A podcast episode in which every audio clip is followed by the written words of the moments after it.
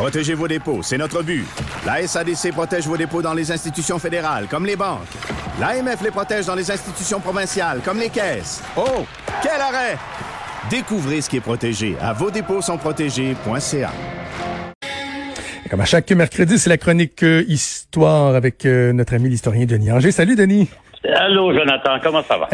ça va, écoute, je pensais à toi à la fin de l'entrevue. Euh, quand on s'est connus, tu étais directeur des communications euh, de la capitale nationale. nationale Exactement. Ça, ça, doit te faire mal de voir ça, l'impact sur l'industrie touristique. Là. Ça me brise le cœur. Vous savez, euh, le produit touristique Québec, notamment, s'était tellement amélioré depuis une vingtaine d'années.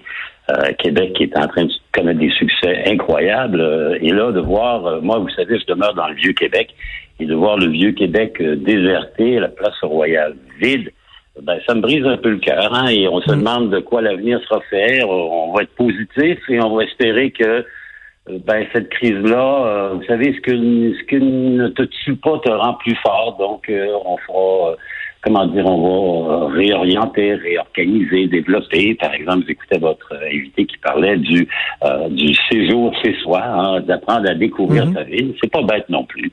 C'est, euh, euh, vous savez, le printemps sera là. Hein. Dans toutes les grandes périodes de l'histoire, il y a eu des grandes catastrophes, il y a eu des grandes périodes de, sombres. Et euh, à la fin, ben, l'homme s'est toujours relevé. Et puis, regardez, demain, on va célébrer un anniversaire qui autrement serait probablement passé sous silence, noyé par l'information sur la COVID-19. Mais il y a 75 ans demain, se terminait le conflit mondial le plus catastrophique de l'histoire. Il y a eu une, comment dire, une, un printemps après l'espèce d'hiver épouvantable du régime nazi. Euh, on se retourne il y a 75 ans, Jonathan, puis on s'en va à Reims. Reims, en France, c'est une ville magnifique, une cathédrale superbe. Euh, c'est évidemment la capitale du Champagne. Mais en 1945, en mai 45, le 6 mai 1945, c'est là que le général Eisenhower, qui était le chef le commandant en chef des troupes alliées en Europe avait installé son quartier général dans un collège d'abord en briques rouges.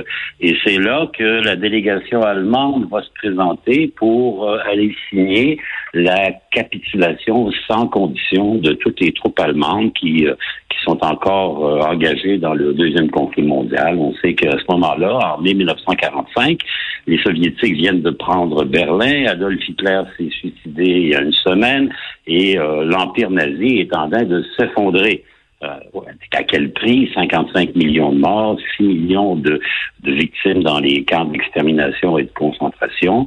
Et c'est dans cette école que le lendemain, 7 mai à 2 heures du matin, la délégation allemande va capituler. Denis, je veux, euh, je, me permets une question tout de suite. Lorsque survient cet événement historique, la capitulation allemande, mhm. est-ce que, aux yeux de la planète, aux yeux du monde, il y a un élément de surprise ou ça devenait juste la suite? Tu sais, je comprends que les nouvelles n'étaient pas euh, en continu, évidemment, à ce moment-là. Le, le, rythme n'était pas le même. Mais est-ce que c'était une évidence pour tout le monde qu'on en était rendu là? C'était la suite logique ou il y a des, ou ça a été une surprise? Ça n'a pas été une surprise parce que, évidemment, les Alliés avaient débarqué en Normandie le 6 juin 1944, presque une année avant.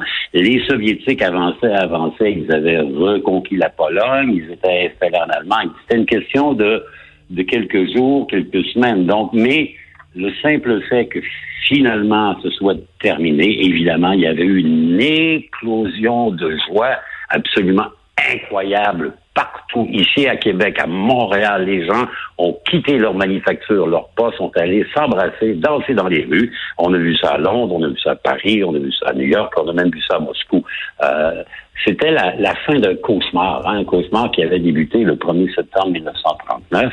Et pour le, le Canada, ben, c'était un cauchemar qui avait quand même euh, eu comme conséquence presque 45 000 morts, hein, des jeunes soldats, des aviateurs, beaucoup Canadiens qui étaient morts durant ce conflit. 1 200 000 personnes avaient servi sous les drapeaux. Quand on se souvient que la population canadienne était à peu près de 12 millions d'habitants, c'est-à-dire qu'il y avait une personne sur 10 c'était embauché euh, que toute l'économie avait été bouleversée. Donc, c'était, comment dire, c'était la fin d'un cauchemar. Et euh, ça a été une fin en deux parties d'ailleurs, Jonathan, parce que les Allemands vont d'abord capituler à Reims, mais les Soviétiques disent non, non, non, non, non, non, non, c'est nous qui avons porté le, le poids le plus lourd et vous allez les faire capituler une deuxième fois, ce qui fait que le lendemain, le 8 mai, euh, la délégation allemande, qui n'est pas dirigée par la même personne à Reims, il s'appelle Jodl, ça c'est le chef de l'état-major. À Berlin, ça va être le maréchal Keitel qui va signer la capitulation allemande devant le maréchal soviétique Zhukov. Euh, donc, il y aura une capitulation en deux temps, une capitulation totale, absolue, sans condition, qui marque essentiellement la fin de l'armée allemande, la fin du Troisième Reich, la fin de tout ce qui s'appelle la représentation. Le pays va être plus un pays pendant quatre ans. Euh, on va vouloir en faire essentiellement une zone d'occupation qu'on va séparer. Les Soviétiques, les Russes vont prendre ce qui va devenir l'Allemagne de l'Est. Les Britanniques, les Américains et les Français vont occuper ce qui va devenir l'Allemagne de l'Ouest. Et pendant bien longtemps, vous allez avoir un État morcelé qui a plus d'existence légale. Et d'ailleurs, il y aura une conséquence épouvantable. Les prisonniers de guerre allemands après la capitulation n'ont plus de statut. Hein, il n'y a plus d'État allemand, donc il n'y a plus de signataires des, conventions de Genève pour les prisonniers. Et on dit que des dizaines de milliers de jeunes hommes euh, prisonniers vont mourir dans des conditions atroces pendant l'hiver qui est rigoureux de 1945 à 1946. Mais pour le Canada, ben évidemment, c'est la fin d'un cauchemar et c'est surtout, comment dire, la consécration du fait que le Canada, à ce moment-là, est devenu une très grande puissance mondiale. L'Allemagne est détruite, l'Italie est détruite, le Japon va bientôt être détruit. Et donc, le Canada se retrouve euh, par hasard avec la troisième flotte la plus importante au monde, la quatrième force aérienne la plus importante au monde. Et ça explique pourquoi, encore aujourd'hui, le Canada fait partie du G5 parce qu'en 1945, il est parmi les cinq plus grandes économies du monde. Évidemment, il n'a pas subi les destructions épouvantables de la Deuxième Guerre mondiale. Et donc, on va sortir de là quand même comme une puissance majeure. Ça va pas durer éternellement. Euh, très rapidement, la France, l'Angleterre et même l'Allemagne et l'Italie vont euh, redémarrer.